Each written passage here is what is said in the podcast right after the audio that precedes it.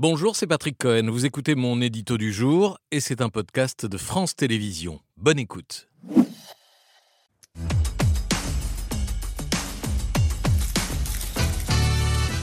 Dans votre édito, Patrick, trois images de Jean-Pierre Elkabach. Oui, d'abord l'homme de coup, euh, Catherine vient d'en parler, euh, capable de tous les efforts, de toutes les tractations, de toutes les ruses et à toute heure pour obtenir la personnalité, l'invité que les autres n'auront pas. C'était son moteur, sa raison d'être, ça l'a été jusqu'au bout. Mais plutôt que de dérouler son palmarès de chef d'État étranger, il y, il y en a eu des dizaines, voici l'immense star qu'il a réussi à convaincre de participer en direct à son émission politique. C'est Brigitte Bardot. En 1973, elle est sur le point d'arrêter le cinéma et de consacrer sa vie aux animaux. Et regardez bien l'intitulé de l'émission au bout du générique. Brigitte Bardot, vous avez accepté, au même titre que messieurs Giscard d'Estaing, Mitterrand et Marché, les règles du jeu de cette émission actuelle. C'est d'ailleurs la première fois, je dois le souligner, en 21 ans de carrière, que vous répondez dans de telles conditions. Est-ce que, malgré votre expérience, vous avez un peu le trac ce soir? J'ai pas un peu le trac, j'ai beaucoup le trac. Mais je trouve ça formidablement intéressant.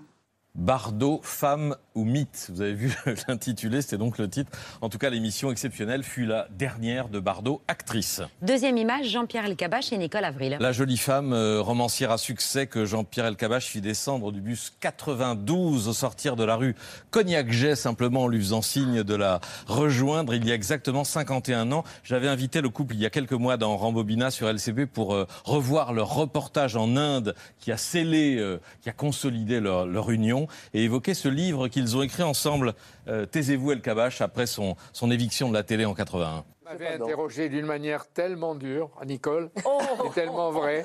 C'est vrai, c'est vrai. Il y a eu quelques années après un livre qui est sorti sur moi, et contre moi, contre moi. Et euh, le, type qui l'avait écrit disait Même sa femme le critique, et il citait les phrases de Nicole. Alors bon.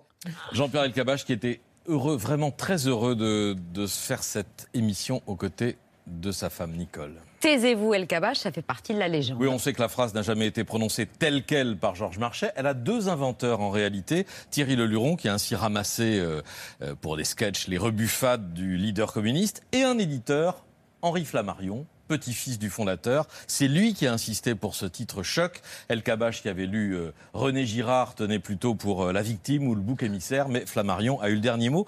Et c'est ainsi que la formule est passée à la postérité. Le bouc émissaire à cause de l'élection de François Mitterrand le 10 mai 81. Et de son limogeage d'Antenne 2 un mois plus tard, là aussi légende ou réalité, la foule de la Bastille a-t-elle réellement conspué ceux qui venaient d'annoncer la victoire du socialiste? Moujotte au chiottes, El Kabash à la météo. Réponse la foule, non, mais des spectateurs qui venaient d'applaudir Guy Bedos à Bobino. Oui, certainement, l'humoriste venait de baisser le rideau euh, en riant euh, du diamantaire Giscard d'Estaing et des journalistes de la télé. Comment voulez-vous qu'ils soient objectifs alors qu'ils savent que si Mitterrand passe, ils ah. vont se retrouver à la météo? L'expression a résonné ensuite à la Bastille. Guy Bedos n'a pas demandé de droit d'auteur. François Mitterrand, pourtant, a vite tendu la main à Jean-Pierre Elkabbach. Le président socialiste trouvait sa disgrâce euh, injuste. Il l'a invité à l'Élysée avant de nouer une relation singulière, un lien de confiance qui a débouché 13 ans plus tard sur une émission euh, interview unique, stupéfiante, où un vieux président euh, malade et en fin de mandat répond de son état de santé, euh, la mort est proche, on le voit sur son visage, de sa capacité à gouverner et de son parcours politique de jeunesse. Quand on est allé vers le studio, je l'ai porté. J'étais à gauche et à droite Jacques Pilan. Nous l'avons porté au maquillage. Et il tenait à peine debout. Et là, il m'a dit c'est une conversation d'homme à homme. Je suis plus président de la République. Posez-moi toutes les questions. Ne me ménagez pas. Euh, posez les questions les plus dures. Et moi, j'avais en face de moi quelqu'un qui tenait à peine. Je me dis comment je vais faire? Monsieur le Président, bonsoir. Il y a des moments exceptionnels, en voici un. C'est en effet la première fois qu'un président de la République en exercice accepte de parler de sa maladie et de son rôle dans une période qui reste encore euh, tabou de euh, notre histoire récente. Je peux dire que j'ignorais que ça allait être euh, la conversation la plus douloureuse et la plus bouleversante de ma vie. J'ignorais qu'elle deviendrait euh, historique et en tout cas qu'elle me marquerait autant. Extrait d'un rembobinat qui sera diffusé samedi à 14h sur euh, LCP où il est question beaucoup de la mort qui approche dans l'émission euh, de Mitterrand. Jean-Pierre Elkabach, hanté lui-même par la mort depuis la disparition brutale de son père euh, sous ses yeux à Oran, alors qu'il avait 12 ans. Le 3 octobre 1949, il l'a donc rejoint un autre 3 octobre. Merci d'avoir écouté ce podcast de France Télévisions.